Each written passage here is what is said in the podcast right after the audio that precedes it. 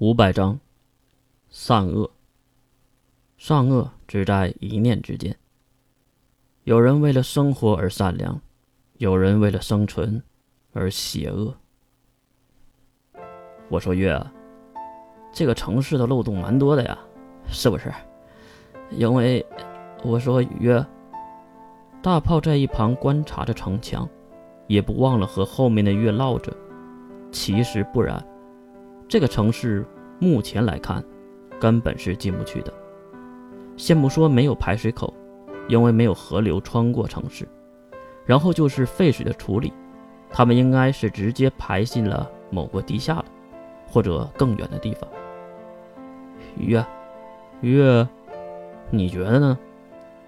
月没有回答大炮，而是指向那高大的城墙。这里的墙。比向阳城的还要高，而且上面有很多的武器，应该是大炮吧？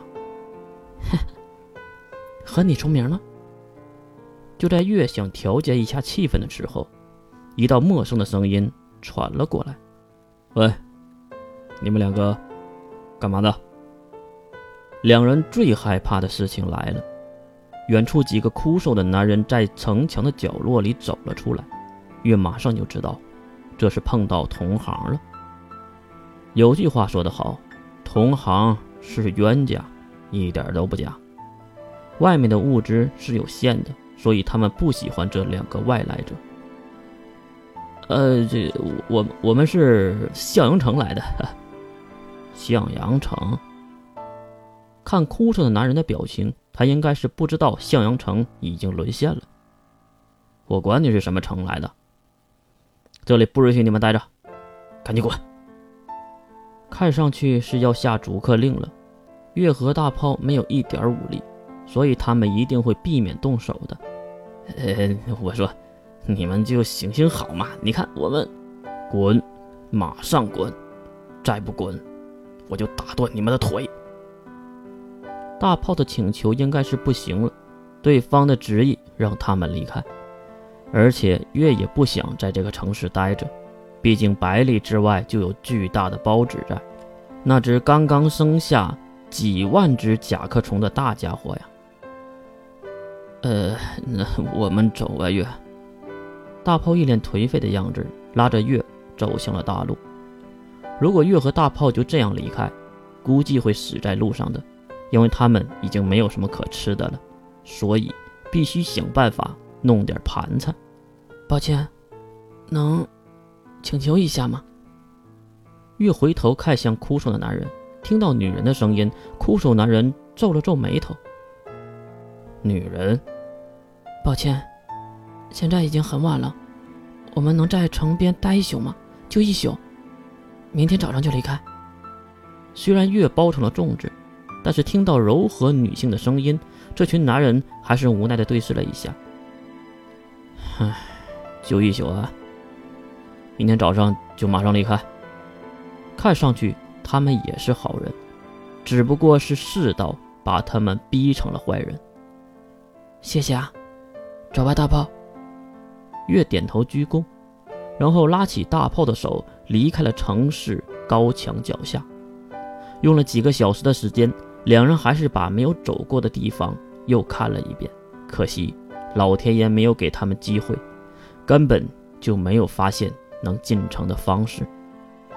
走会饿死，不走估计会被打死。此时他们选择艰难。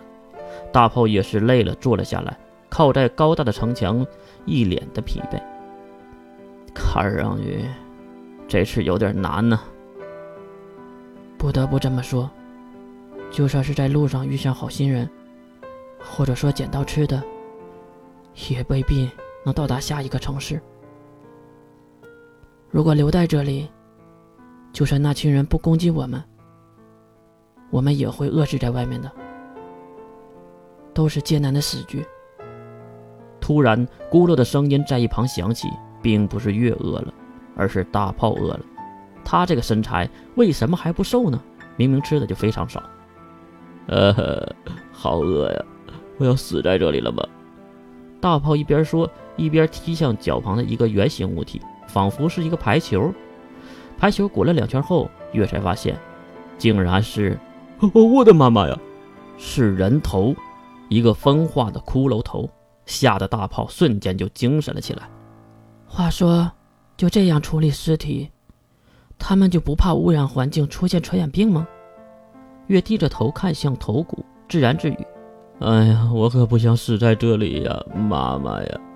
捂着肚子，大炮精神有点崩溃了。确实，如果再等一天，月的肚子也会和他叫喊吧。我。去想想办法。大炮抬起头看向月，可能已经不想给月什么压力了，而是默默的点点头。他也希望月能创造奇迹，而奇迹哪能那么简单就创造出来呢？月只是想到了一个可以弄到食物的办法。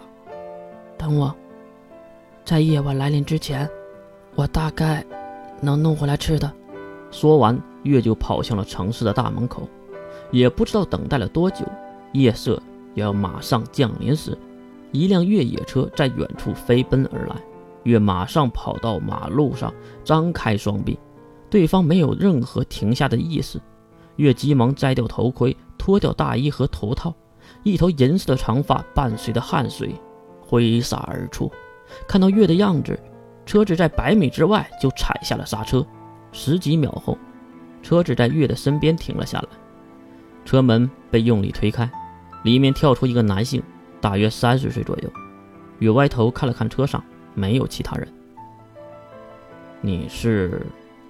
月本身就有吸引其他生命的体质，再加上本来长得就漂亮，所以这个男人已经被迷住了吧？大概。我，我是向阳城的居民，为了躲避包纸，我，咕咕的声音代替了月的话语。月的肚子不争气的叫了起来，男人马上就明白了，急忙回到车上，递给月一个包装袋。月低头看向袋子，里面有一些压缩的饼干和饮料，竟然是人品吗？月多久没有见过这个东西了？不嫌弃的话，你拿去吧。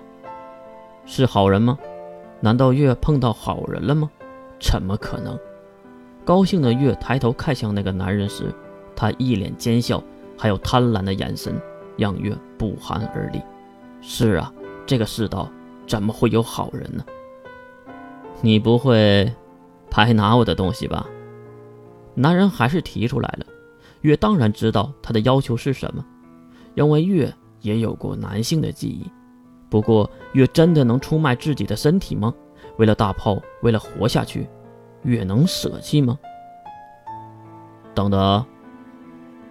突然，男人仿佛看到了什么更有趣的事儿，那就是